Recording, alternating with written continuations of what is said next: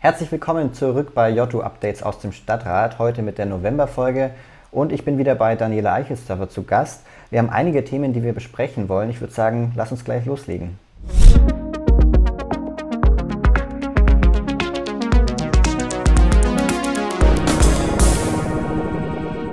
Das erste Thema ist natürlich Corona. Es überschattet uns ja natürlich immer noch. Nachdem die Fallzahlen deutschlandweit zuletzt in die Höhe gingen und auch Nürnberg auf der bayerischen Corona-Ampel dunkelrot wurde, musste die Stadtverwaltung auch den Christkindesmarkt absagen. Wie schade findest du das und welche Nachricht hast du vielleicht für diejenigen Bürger, die die Maßnahmen nicht nachvollziehen können? Ja, es ist natürlich unglaublich schade und, und unbeschreiblich, dass uns jetzt quasi auch dieses äh, typische Nürnberger Erlebnis genommen wird, sozusagen. Ähm, auf der anderen Seite, wir haben jetzt gerade heute ähm, das erste Mal die 20.000 ähm, geknackt, also 20.000 oder mehr als 20.000 Neuinfektionen pro Tag oder an einem Tag. Und ähm, dementsprechend äh, muss ich schon auch sagen, so schade es ist, ähm, es ist notwendig gewesen. Ähm, es tut weh, ja, aber es, ich habe da auch keine andere Möglichkeit gesehen und unterstütze da die, die Entscheidung völlig. Ähm, was aber trotzdem vielleicht ein Lichtblick ist, es wird äh, trotzdem geschmückt. Also die Altstadt wird äh, trotzdem weihnachtlich äh, erstrahlen und ähm, romantisch weihnachtlich äh, geschmückt werden. Markus König hat es letztens schon ähm, gepostet. Die Arbeiten haben auch schon angefangen und ähm, ab 16. November, glaube ich, wird dann die Weihnachtsbeleuchtung ähm, angestellt und Nürnberg sieht zumindest in dem Bereich so aus wie die letzten Jahre. Und was diejenigen angeht, die äh, die Maßnahmen allgemein äh, vielleicht nicht so nachvollziehen können, es ist schwer. Ich, ich verstehe das auch. Also es gibt viele verschiedene Seiten, viele verschiedene Perspektiven, ähm, wie man auf diese Maßnahmen äh, gucken kann.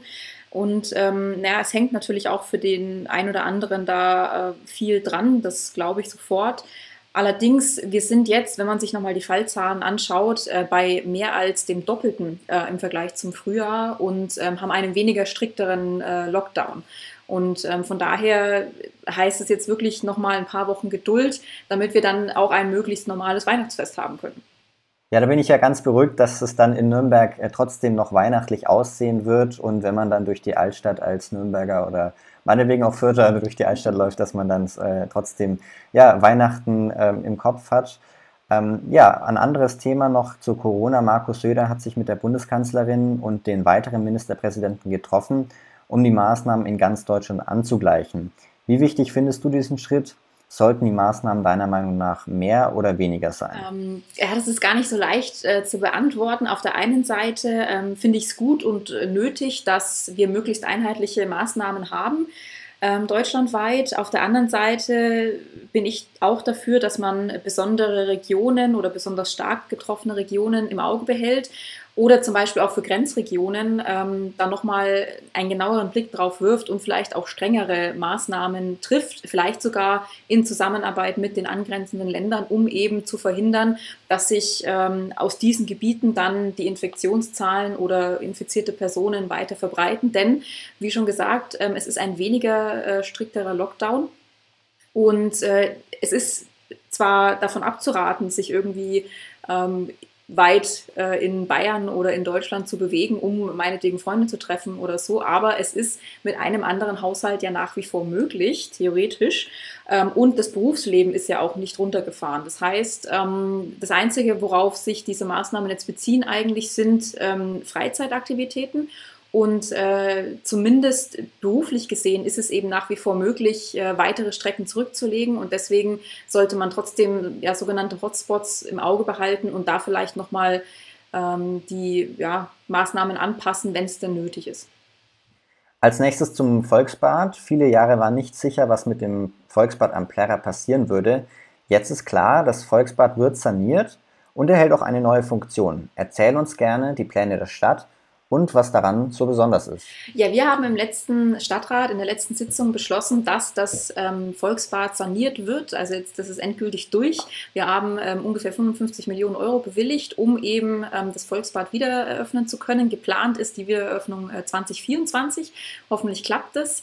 Und ähm, ja, es ist eigentlich viel geboten. Also die Pläne sind wirklich spektakulär. Ähm, es ist zum einen so, dass es ein öffentliches Schwimmbad sein soll, natürlich. Ähm, zum anderen, und da liegt auch ein großer Fokus drauf, äh, soll aber auch Schul- und Vereinsschwimmen stattfinden.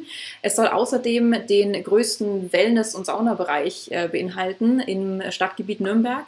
Wir haben ja in der Umgegend viele ähm, solcher Spaßbäder, Wellnessbäder, aber Nürnberg soll jetzt sozusagen mit dem Volksbad auch sein eigenes Wellnessbad bekommen.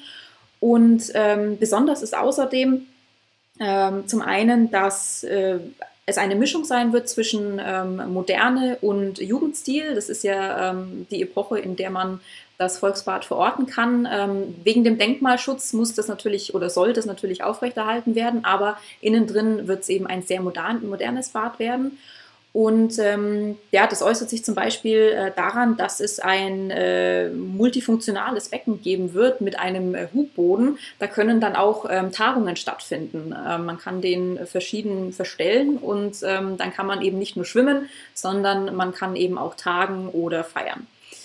Genau. Äh, was ich noch beeindruckend fand, im Vorfeld dieser Entscheidung oder im Vorfeld der Planungen wurden auch die Bürger beteiligt. Man konnte da äh, Vorschläge einreichen, was denn ähm, eingetragen werden soll, eingeführt werden soll im äh, Volksbad. Und da wurden auch viele Ideen übernommen. Und ähm, das ist sozusagen ein äh, ja, tatsächliches Bürgerprojekt. Du hast jetzt gesagt, 55 Millionen Euro wird das kosten.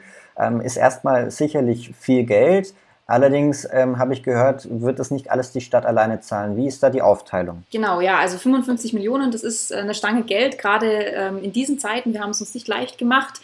Auf der anderen Seite ähm, überlegt man schon seit quasi einem Vierteljahrhundert, ähm, was man jetzt mit dem Volksbad anstellt. Deswegen hat man sich dann jetzt doch dazu entschlossen, da wirklich Geld in die Hand zu nehmen und ähm, das wieder zu eröffnen. Äh, du hast völlig recht, die Stadt zahlt nicht komplett diese 55 Millionen. Es kommen ähm, 7 Millionen Millionen vom Bund und 18 Millionen vom Freistaat Bayern. Also ähm, wir kriegen da wirklich Unterstützung und sind da auch sehr dankbar. Das ist zumindest der, der aktuelle Stand. In den USA wurde gewählt. Noch werden Stimmen ausgezählt, doch der demokratische Herausforderer Joe Biden führt in vielen Staaten und wird vermutlich neuer Präsident. Was hältst du von den Aussagen des amtierenden Präsidenten, der den Stopp der Auszählung von Stimmen fordert, in Staaten, in denen er selbst vorne liegt? Was hat das für eine Auswirkung auf eine Demokratie? Erst einmal hoffe ich, äh, dass du recht behältst mit deiner Vermutung und Joe Biden wirklich gewinnt. Das wäre dann ähm, so ziemlich das einzige ähm, Ereignis in 2020, ähm, an das man sich wahrscheinlich gerne zurückerinnern könnte oder wird. Ähm, ansonsten äh, ist, es, ist eigentlich ohne Worte, was, was Trump da gerade abzieht. Ähm, es tut richtig weh, da, dazu zu sehen.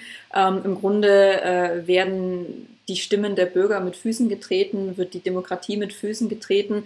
Ähm, Gott sei Dank sieht man jetzt ja mittlerweile schon, dass die ein oder andere Klage abgewiesen wurde. Ähm, und äh, ja, wie du schon gesagt hast, Joe Biden in wichtigen Staaten, die noch zählen, ähm, wirklich ähm, ja, an Fahrt aufnimmt und Trump überholt. Ich habe, wie gesagt, immer noch die Hoffnung, ähm, dass äh, Biden gewinnt und äh, die letzten vier Jahre nicht auch äh, die nächsten vier Jahre weitergehen, so ungefähr.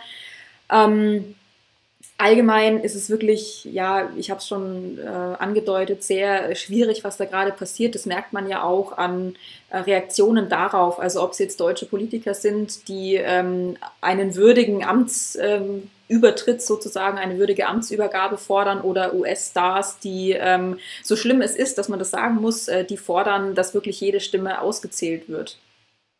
Tja, das war's schon wieder mit der Folge Jotto Updates aus dem Stadtrat. Wir hoffen, euch hat's gefallen. Und danke euch auf jeden Fall fürs Zusehen und Zuhören. Das nächste Mal melden wir uns dann aus dem Rathaus mit Updates aus den Haushaltsverhandlungen. Wenn euch die Folge gefallen hat und ihr dranbleiben wollt, dann abonniert doch gerne diesen Kanal, unsere Facebook-Seite und gebt uns gerne einen Daumen nach oben. Wir freuen uns darüber. Und bis dahin, bleibt gesund und habt eine schöne Zeit.